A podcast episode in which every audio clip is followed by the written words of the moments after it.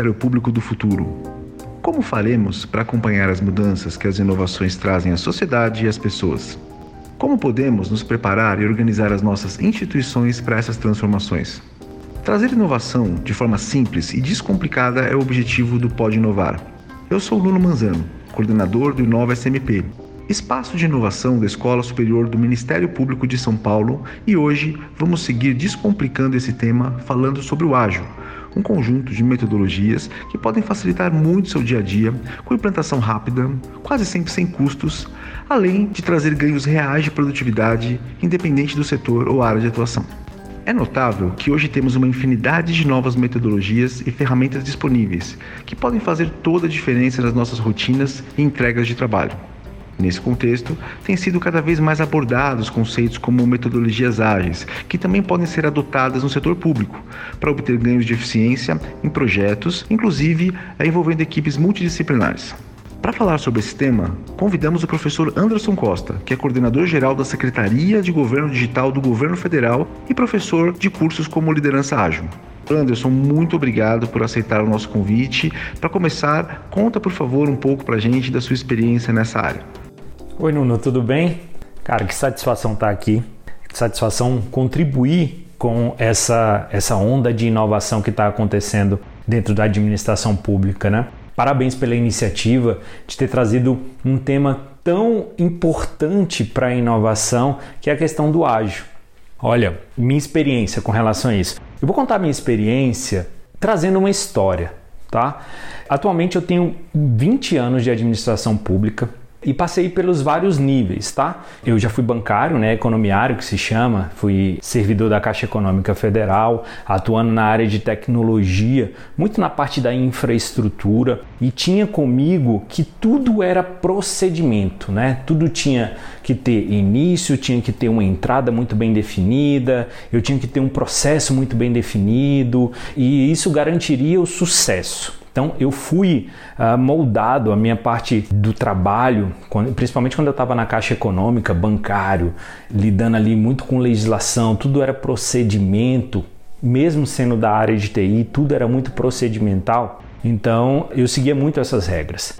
Pois bem, logo em seguida eu prestei um concurso, fui para o Ministério da. Era Ministério do Planejamento, agora virou Ministério da Economia. E rapidamente, porque eu trouxe essa experiência procedimental da Caixa, eu galguei um cargo de diretor de tecnologia da informação no Instituto Federal de Brasília. É uma escola técnica, estava no início ali, a gente tinha o desafio de implantar 10 campos no Distrito Federal. E nessa época eu fui convidado a chefiar a área de tecnologia. Então eu trouxe toda essa carga de procedimento para dentro é, da minha nova função de diretor.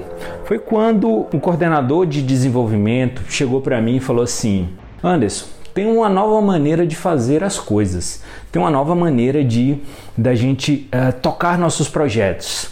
É o chamado ágil. Eu falei, mas o que, que é isso?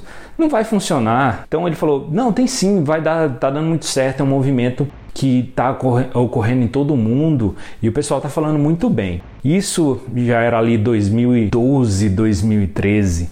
Então eu não acreditei muito, mas resolvi dar uma chance né, para o João, ali, o coordenador de desenvolvimento desse sistema. Então a gente foi implementando o ágil e ele foi me demonstrando que aquilo fazia sentido. Aquilo fazia sentido, as entregas começaram a melhorar, a equipe começou a trabalhar mais unida, a gente começou a alcançar os objetivos que nós traçamos sem aquela pressão, sem aquela, aquela coisa do, do procedimento muito rígido, do chefe ali todo o tempo. Então ficou muito mais leve, muito mais participativo. Cara, então a partir dali eu adotei o ágil como filosofia de vida, não só no trabalho porque é uma coisa assim fantástica. Então, eu venho com essa, essa carga de, de experiência, meu amigo. Eu venho da Caixa Econômica, muito procedimental, depois eu assumo uma posição de, de destaque como diretor de tecnologia da informação, desafio de implantar 10 escolas no DF, alcancei, ainda bem com a ajuda da equipe e utilizando o modelo ágil. E fui convencido. Então não, eu estou trazendo aqui uma experiência prática de quem foi convencido, quem vivenciou, quem não acreditava muito e agora adotou como um padrão, um modelo de trabalho, não só na, na parte da profissão, mas também em tudo que eu vou fazer no pessoal, eu procuro adotar os preceitos de agilidade que a gente vai discutir aqui. Essa é minha carga, contei uma história. Eu gosto sempre de contar essa história porque mostra de onde eu vi a experiência e eu, quem está falando aqui é uma pessoa que foi convencida que o ágil funciona. Ótimo, Anderson. É sensacional ouvir uma grande autoridade no assunto como você. A primeira pergunta é: como surgiu o movimento ágil? Quais métodos são os mais aplicados hoje no mundo? Vamos lá, como surgiu. Mas antes, como surgiu, deixa, deixa eu complementar a minha, a minha resposta anterior. É, eu fui o diretor de TI, né? Eu falei do, da história lá, meu desafio, e hoje eu sou o coordenador de governança aqui na Secretaria de Governo Digital, lidando com essa, esse grande desafio da transformação digital no Executivo Federal e aplicando sempre o ágil. Então, meu caro, como é que surgiu o movimento ágil? Ó, na verdade, eu não consigo cravar quando surgiu. Existe um marco histórico sobre isso, tá? Que é o chamado é a assinatura do Manifesto Ágil. Mas esse manifesto foi escrito por pessoas que já praticavam os conceitos de agilidade que hoje são implementados no mundo afora, tá? Esse manifesto ele foi assinado lá em 2001 quando 17 profissionais da área de tecnologia, né, depois de, de participarem de uma conferência, eles resolveram se juntar para debater todas as dificuldades que a área de tecnologia estava tendo na entrega de serviços, na entrega de produtos. E a área de TI desde aquela época né, era muito criticada porque sempre demorava, uh, não entendia o que a área de negócio queria, então era muito criticada. Então essas pessoas se reuniram para debater sobre isso. E um, uma das coisas que é, eles chegaram à conclusão é que primeiro que não pode haver essa diferenciação entre área de negócio e área de TI, né? É uma coisa só, todo mundo tem um objetivo em comum. Mas que a área de TI teria que agilizar os seus processos, para que pudesse efetivamente ser vista como parceira das áreas e não necessariamente um gargalo, né? Porque as coisas é, havia a impressão de que as coisas chegavam lá e paravam. Então eles resolveram debater isso. Cada um trouxe experiência é, de como aplicava, de como resolvia os problemas, e aí no final daquela reunião resolveram sair dali com um manifesto assinado, né? Esse manifesto, que é hoje o que a gente chama de guia, a Bíblia do ágil, ele traz no cerne dele uma questão que todos nós devemos ficar muito atentos e muito conscientes do que é o ágil. O ágil é centrado nas pessoas. Nas pessoas, guardem isso, Nuno, guarda isso. Pessoal, vocês que estão escutando aí, guardem isso. O ágil é centrado nas pessoas e não nos processos. Tá bom? Guardem isso. Eu demorei a descobrir, mas quando eu descobri foi uma abertura da mente, sabe? E isso resolve muita coisa no nosso dia a dia. Então, olha só, esse manifesto ele traz foco principalmente nas pessoas. Então lá está escrito o seguinte, ó, que nós vamos sempre privilegiar as interações com os indivíduos mais do que processos e ferramentas. Tá bom? Então ele fala que eu vou eh, dar mais importância à relação entre as pessoas do que os processos e ferramentas. Note que eu falei, vai dar mais importância, não é que eu abro mão dos processos, eu dou mais importância. Outra coisa interessante é que ele foca sempre na entrega de valor. Então, o ágil foca na entrega de valor. Olha que interessante. Foco nas pessoas e o que eu entrego de valor para elas. Então, naquela época, como a gente estava falando de uma indústria do software, eles diziam assim, está escrito lá no, no nosso manifesto ágil. Eu prefiro, né, eu dou mais importância a um software em funcionamento mais do que uma documentação abrangente. A gente tinha muita preocupação com documentação, tinha que documentar tudo mas agora a gente está. É entrega o produto funcionando e documenta aquilo que é necessário. Não, não fica criando documentos que, no final das contas, poucas pessoas ou ninguém vai ler. Então entrega o produto funcional, documenta aquilo que é preciso, tá? Naquela época era software, mas você pode fazer uma leitura para qualquer coisa. Entrega funcionando, foco no atendimento da necessidade das pessoas e aí cria a documentação mínima que é necessário para que você tenha registro do que você fez, mas não fica inventando documentação que no final das contas ninguém vai ler. Né? Então, entrega de valor. Outra coisa que tem lá no manifesto é, é o foco na colaboração. Então, a gente dá mais importância à, colabora à colaboração do cliente, né, com o cliente, mais do que negociação de contratos. Então, a gente, com aquele foco em pessoa, nós temos que uh, chamar o cliente para conversar sempre. Não é porque eu firmei um contrato com ele que eu vou só seguir aquilo e ponto. Não, na verdade a gente chama para saber se está tudo correndo bem, se aquilo vai atender o que ele precisa. É um contato frequente, não só quando eu assino o contrato e depois entrego o produto. Não, é um contato frequente para efetivamente a gente garantir que ao final de todo o trabalho de construção daquele produto, o meu cliente vai ficar satisfeito porque ele acompanha a construção disso. Então, é colaborativo, olha que legal. E outra coisa é a adaptação né? Afinal de contas, tudo muda muito rápido, ainda mais agora. A gente está enfrentando transformação, transformação digital está aí para mostrar isso. Tudo muda muito rapidamente. Então imagine eu fazer um plano uh, no início do ano e seguir ele de maneira muito rígida, sem olhar o que está acontecendo, sem, sem olhar as mudanças. Então, isso, isso é, é uma receita do fracasso. Por isso que o Manifesto Ágil, já naquela época, já falava assim: adaptação. Então, responder às mudanças é muito mais importante do que seguir um plano. Então, isso traz flexibilidade para a gente. Então, a gente, a gente define plano, não é que a gente não vai ter, a gente vai ter sim um plano, mas a gente vai é, saber se adaptar ao longo do caminho, se, se, claro, for necessário. Então, se for necessário, eu me adapto, eu ajusto o meu plano. Eu não, porque eu tracei lá, ah, lá atrás, não quer dizer que eu vou cegamente seguir aquele plano e pronto, é, porque foi definido, porque tem um contrato. Não. Flexibilidade, negociação sempre. Então, tá aqui, ó, os grandes marcos do, do chamado Manifesto Ágil, que é tido como um marco inicial da agilidade. Né? Então a gente tem foco nas pessoas, sempre entrega de valor, colaboração e adaptação. Ah, quais são os métodos que são mais aplicados hoje no mundo? Ó, hoje o mais famoso se chama Scrum.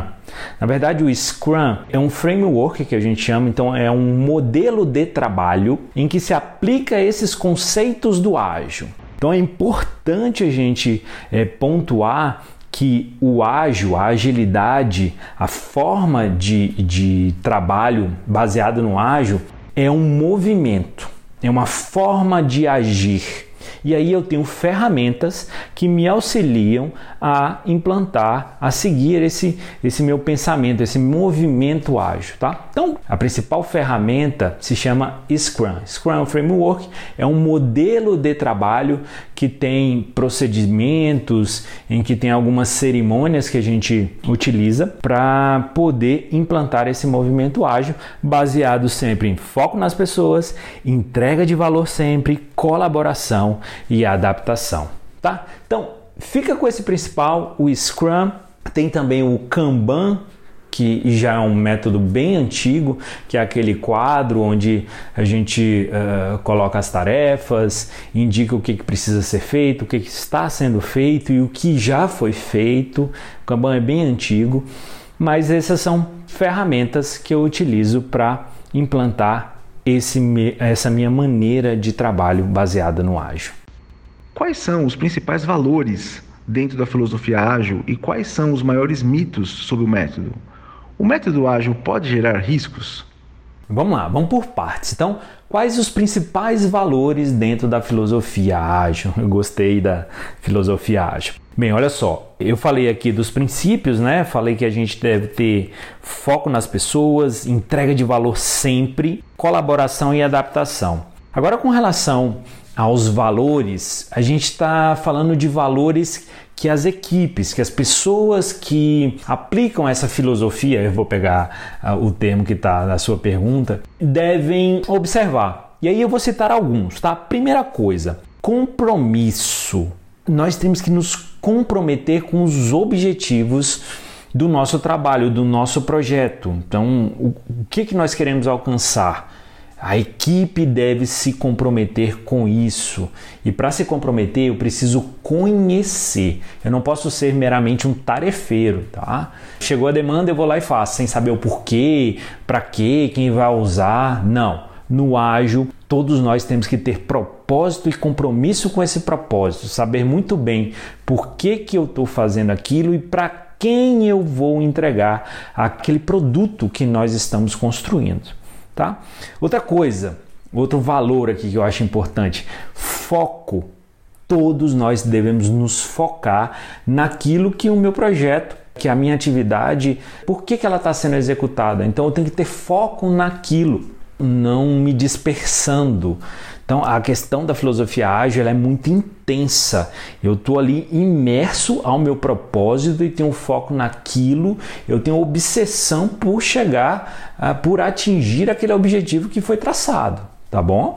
Então é um, é um dos valores muito fortes, foco. Outro valor, a abertura. Então, abertura, o que, que seria isso? Abertura é a gente estar tá sempre acessível e aberto a discutir nossos, nossos pontos de melhoria e nossas fortalezas também, utilizando essas fortalezas para ajudar as pessoas, para dar dicas, para apoiar os membros da nossa equipe a qualquer momento e também sermos muito abertos para poder receber críticas, é, escutar pontos de melhoria e em busca dela, em busca dessa melhoria. Então, ter essa abertura é muito importante para que a gente né, evolua e a filosofia ágil se implante, tá? Outra coisa, respeito. Outro valor, respeito. A gente respeita e valoriza as habilidades e os conceitos que outras pessoas trazem.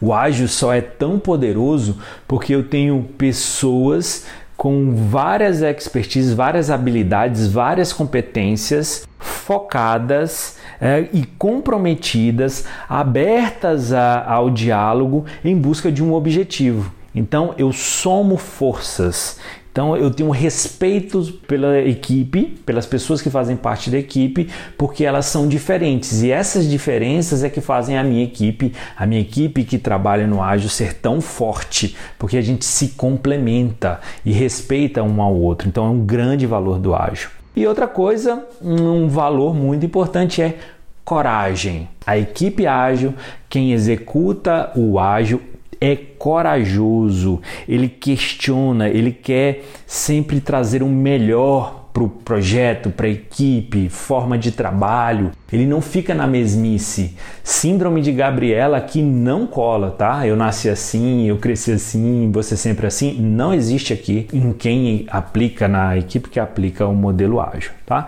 Então, valores: compromisso, foco, abertura, respeito e coragem. Eu trago isso para vocês com muita alegria porque quando você aplica, realmente é fantástico. Bem, o grande mito do método, tá? ah, eu vou aplicar o ágil e vou entregar mais rápido. Agora a minha equipe é ágil, então agora a gente atinge todos os objetivos. Não é bem assim, tá? A agilidade não é bala de prata. Nós temos que observar todo o ambiente onde eu vou implantar essa questão da agilidade. Tá? Imagine só você pregar um valor como coragem em um ambiente muito rígido, que a sua liderança sequer te dá abertura para propor uma ideia. Vai funcionar? Não vai. Não vai adiantar a chefia falar assim: agora nós somos ágeis, ágeis né? e não entregar esse ambiente. Então é um mito pensar que implantei o ágil de cima para baixo, agora nós somos ágeis. Agora a gente usa o Scrum, agora nós usamos o Kanban, tá todo mundo sabendo o que tem que fazer e por isso todos os nossos projetos vão ser entregues é, a tempo, vão agregar valor e etc. Não é bem assim. tá? É um processo, é um amadurecimento e as pessoas têm que estar abertas para poder vivenciar esses princípios e valores do ágil, a construção. E ó, vou, já vou fazer um alerta. Dentro da administração pública, isso é um grande desafio, tá bom? Então, é, escutem aí de novo todos os princípios e os valores que eu falei. É um grande desafio dentro da administração pública, que tem procedimentos muito rígidos e que tem uma hierarquia muito estabelecida, é, a gente implantar o ágil, tá bom? É um desafio, não é impossível, é um grande desafio, mas quando a gente implementa, é sucesso. E aí, se o método ágil pode gerar riscos, Claro, pode gerar riscos. Ainda mais quando a gente é imaturo nos princípios, nos valores, nos modelos, nas ferramentas de agilidade, tá? Mas nós temos que aceitar esse risco no início, senão a gente não estabelece cultura. Então, traz risco? Traz. Traz riscos. A gente vai patinar no início? Vai. Eu patinei, eu, eu demorei um certo tempo para entender é, a questão da agilidade no seu cerne, assim, o que, que era realmente, como eu deveria executar. Mas quando a gente passa essa fase, quando a gente está maduro e conhece os princípios e adapta o nosso meio para utilizá-lo da, da melhor maneira possível, a gente observa seu grande valor e sua grande contribuição, principalmente para a inovação, porque eu entrego mais rápido, eu estou próximo às pessoas, eu consigo entender efetivamente qual é a necessidade das pessoas e aí eu entrego para elas, junto com elas, construo junto com elas o produto que vai atender as demandas, tá bom? Então, traz sem risco, mas principalmente no momento de implantação aceitem o risco, façam a gestão deles e experimentem, tenham coragem para experimentar. Esse é o meu recado para quem está indo para esse modelo é, de trabalho, para essa filosofia do ágil. Qual a importância do movimento ágil no contexto da transformação digital? Cara, que ótimo que você juntou as coisas aí, né? O modelo ágil e transformação digital. Ó, transformação digital. Então a gente está saindo de um ponto e indo para outro. Eu estou me transformando. E tudo tem que ser muito rápido, né? Tudo tem que ser muito ágil. Então uma coisa casa muito bem com a outra. Transformação digital com esses princípios de agilidade, sempre focado nas pessoas, compromissos, abertura, coragem, a questão da entrega de valor. Então tem tudo a ver. Hoje, dentro da, da Secretaria aqui de, de Governo Digital, a gente está tão pautado nisso que até a forma da gente se organizar está baseado em cima de conceitos ágeis. Né? Então, a gente quebrou um pouco, não conseguimos quebrar tudo, porque afinal de contas é administração pública, mas a gente quebrou parte da hierarquia. A gente tem aqui uma instituição muito mais horizontal, onde a gente montou equipes, equipes multidisciplinares e eu reforço a questão de, de o respeito das pessoas com várias competências e habilidades, mas isso é uma fortaleza para as nossas equipes, porque eu tenho pessoas com várias habilidades e competências que se juntam ali em prol de um objetivo, um objetivo estabelecido pelo projeto. Então, aqui na Secretaria de Governo Digital, a gente tem equipes que a gente chama de squad, são os esquadrões, onde eu tenho uma liderança e uma equipe de especialistas, de profissionais de diversos é, nichos né, é, de, de competências e habilidades para ir em busca do, do objetivo. Então, a transformação digital só está tendo esse resultado aqui, principalmente no executivo, porque a gente estabeleceu que nós seríamos ágeis, que nós sempre focaremos nas pessoas, no cidadão, no servidor público que está recebendo aquele, aquele serviço transformado. É, sempre entrega de valor, então entrega de valor frequente. Não existe mais aqueles projetos de dois, três, quatro anos que se iniciava, a gente nem sabia se ele tinha fim ou não. Acabou isso. Nossos projetos aqui são de no máximo, no máximo um ano e meio e a gente acompanha para e passo que está acontecendo. Então, entrega de valor sempre. Colaboração entre essas equipes, além da gente ter esses esquadrões, líder e, e, pessoas com várias competências, a gente tem as tribos. São vários esquadrões que se juntam para debater uh, lições aprendidas, o que cada um está passando no seu desafio lá, no seu projeto, para que a gente possa ter colaboração efetiva em toda a secretaria. E adaptação. A gente muda muito rápido. Então, vimos que tem algum problema, que aquele caminho não foi tão bom, a gente não fica perguntando para várias pessoas, não. A gente não precisa de um, um secretário, um secretário executivo determinar que a gente vai mudar o procedimento. A própria equipe tem autonomia para mudar o procedimento, sempre em busca do melhor resultado. Então, a agilidade de transformação é, digital tem toda a relação do mundo e a gente só está alcançando os resultados aqui no Executivo Federal, carteira de trabalho digital, carteira de motorista digital. Agora a gente tem a transferência de veículos totalmente digital porque a gente adotou uma forma de trabalho ágil, baseado nesses princípios, focando sempre no cidadão, nas pessoas, a entrega de valor, colaboração e adaptação.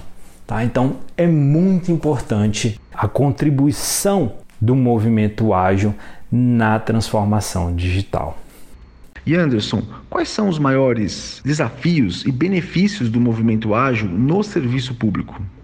Maiores desafios e benefícios do movimento ágil. Primeiro, desafios.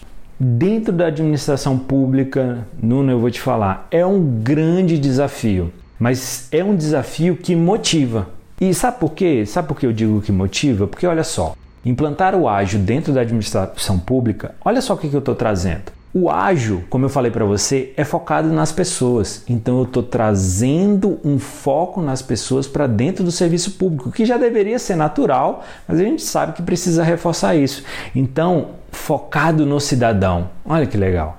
Outra coisa é entrega de valor. Não é? A agilidade, falei também, é entrega de valor sempre. A gente preza pela entrega do produto funcional do que uma documentação muito abrangente. Então, eu estou trazendo para dentro da administração pública um conceito de ir em busca de uma entrega de valor para o cidadão sempre. É maravilha.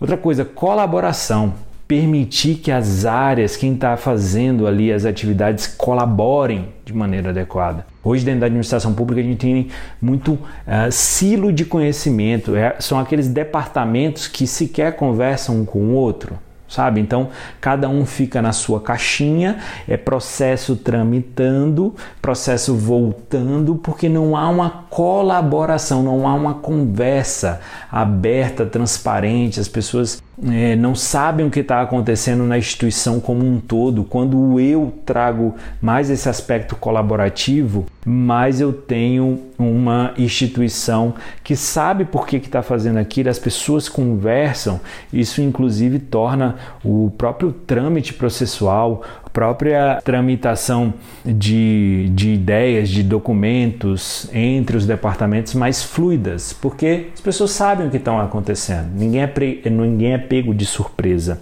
E outra coisa é a adaptação. Eu estou trazendo adaptação para dentro da administração pública, eu estou tornando essa administração mais flexível, ela se adapta muito rápido e não fica aquela coisa lenta para poder se adaptar à modernidade, se adaptar aos novos processos de trabalho. Então, é um desafio, mas é um desafio motivador, porque assim eu vou trazer foco nas pessoas, ou seja, no cidadão. Sempre vou prezar pela entrega de valor, pela colaboração e pela adaptação. Então é, é, é um desafio, mas é motivador. Com relação a benefício, acho que eu já falei, né? Eu vou ter um ambiente muito mais voltado para entrega de valor para as pessoas, que promove a colaboração, a adaptação. Então, esses todos são os desafios que, se enfrentados e, e quando a gente tem sucesso, nós vamos ter esses benefícios para a administração pública, para a instituição pública e não só para o cidadão que está recebendo aquele serviço, mas também para os servidores que estão ali dentro, que vão ter um ambiente muito mais saudável, muito mais flexível, muito mais atraente, né? Inclusive para se trabalhar, não aquele aquele ambiente que pode se tornar até tóxico, né? Muito hierarquizado, muito aquele chefe que não, não tem abertura.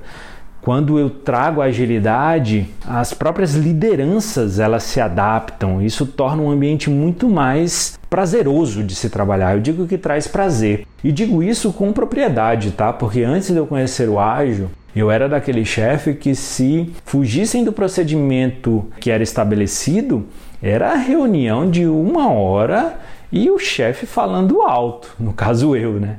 Quando eu conheci o ágil, foco nas pessoas, o clima amenizou, sabe? O clima dá aquela quebrada, as pessoas ficam muito mais próximas, muito mais abertas, um, um confia no outro.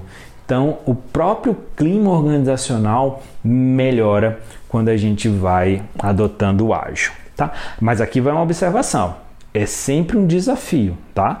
Não é bala de prata, é um processo, é amadurecimento. Não quer dizer que se você implantar o Scrum, amanhã você vai ter já um ambiente organizacional muito bom, melhor dos mundos. Não é isso. É um processo de amadurecimento, inclusive. Tá? Então, é um desafio por conta dessa questão da hierarquia dentro da administração pública, mas traz muito benefícios porque a gente vai ter uma organização focada nas pessoas, que entrega valor, que colabora e que se adapta muito rapidamente. É isso, meu amigo. Espero ter contribuído com vocês aí nesse grande movimento que a gente está fazendo, que vocês estão fazendo. Mais uma vez, parabéns pela iniciativa da inovação e pratiquem a agilidade. Pratiquem, pratiquem, pratiquem. Isso vai, isso vai fazer com que vocês fiquem excelentes. A prática vai levar vocês à excelência. Tenha resiliência no início. Riscos, principalmente no início, são grandes, mas aos poucos e de maneira constante vocês vão vencendo. Nós estamos vencendo e só temos a ganhar. O cidadão que utiliza os nossos serviços tem muito a ganhar.